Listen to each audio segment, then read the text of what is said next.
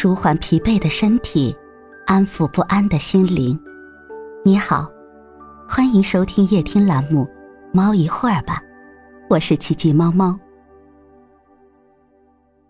今天为你带来的美文是：你骨子里的贵气，再多钱也买不到。在古人的观念里，是将富与贵分开的。人骨子里的那份贵气。是金钱买不到的，而是与家庭熏陶和个人素养有关。真正贵气的人都有四大特征：厚德、贵气、精气、和气。厚德，古人云：“厚德载物。”只有深厚的德行，才能容载世间的万物。相反，一个人德浅福薄，就无法成就大事。关键时刻就会掉链子、翻盘子。《道德经》有云：“大丈夫处其厚，不处其薄；居其实，不居其华。”厚德的一个很重要的内涵，就是居其实，不居其华。老子看到，作为的华丽、繁华，或者我们现在说的名利，本质上是浅薄的、不实在的，更非永恒的。什么才是实的呢？老子给出的答案是厚，也就是厚德。真正贵气的人，不会过度追求繁华、虚名，他们往往见素抱朴，返璞归真。洪应明《菜根谭》中说得好：“富贵名誉，自道德来者，如山村中花，自是疏徐繁衍；自中叶来者，如蓬兰中花，便有迁徙兴废。”若以权力得者，如平波中花，其根不直，其尾可立而肆矣。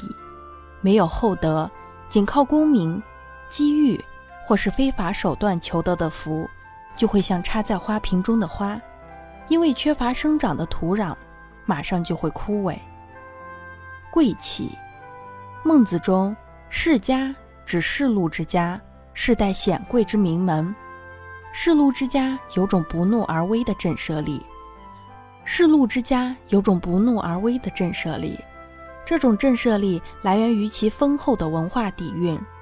真正世家态度，实则是一种深沉内敛的生活态度，不是张扬，谨守内心的处世哲学。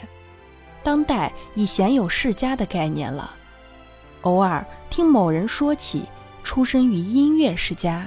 戏剧世家，外人眼里总是泛起略微陌生的崇敬感。真正的世家，自然有一种时间赋予他的贵气。也许，它只是一种慢生活姿态，精雕细琢，慢工细活，要的只是这个范儿。快餐时代里，人们已没有耐心去慢慢品、细细嚼，世家渐渐远去，取而代之的是富豪。人们更看重的是存折上的数额，而非文化上的契约。真正的贵气，乃是一种底气。时间是世间最有价值的东西，而世家一代代累积起来的历史资产，是一个“贵”字的根源，也就是所谓的文化性。静气，现代社会太过嘈杂喧嚣，我们总想拒绝与躲避，找寻几许心灵的清静。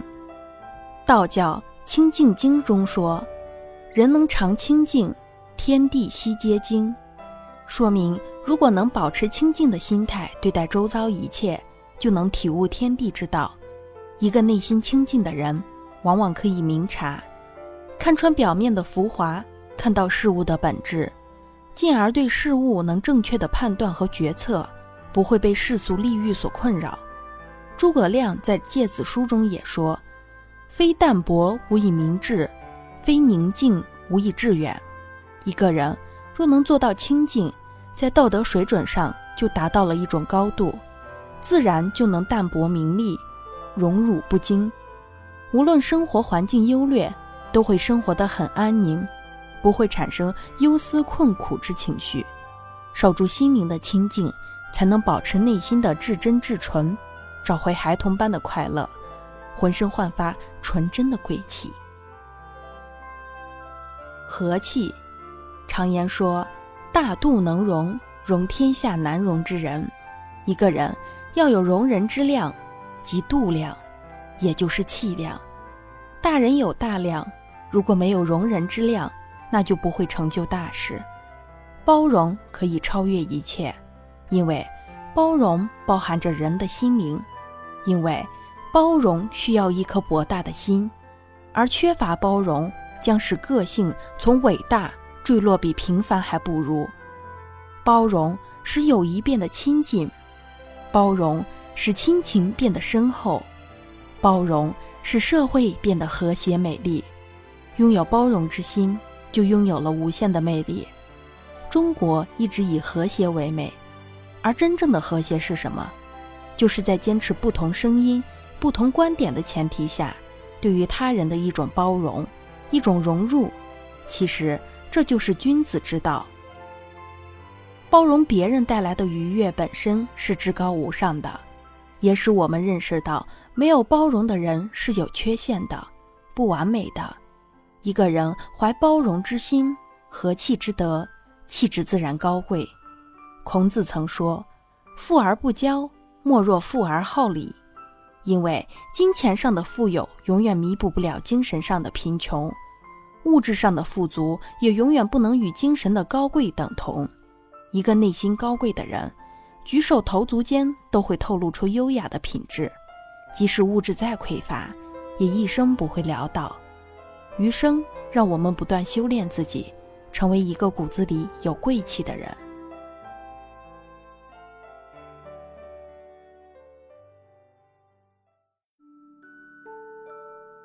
今天的分享就到这里了，欢迎关注、订阅、分享、点赞。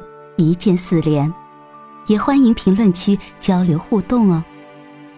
祝您晚安，我们明天再会。